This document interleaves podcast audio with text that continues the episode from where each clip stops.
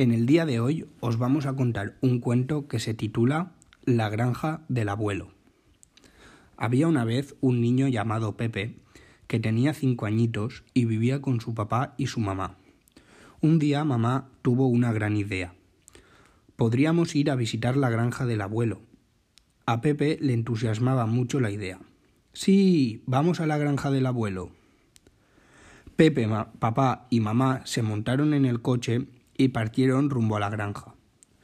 Una vez en la granja, Pepe pudo ver todos los animalitos que el abuelo tenía allí y descubrir sus sonidos.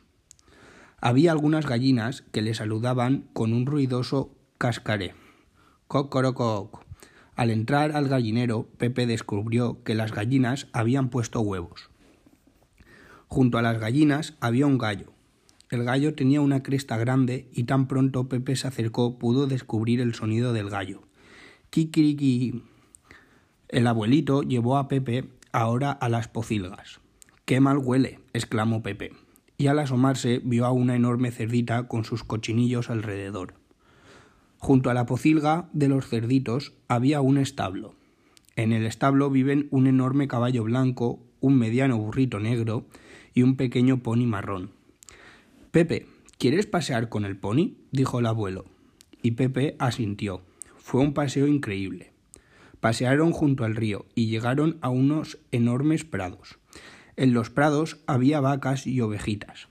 Las vacas eran blancas y negras y mugían así.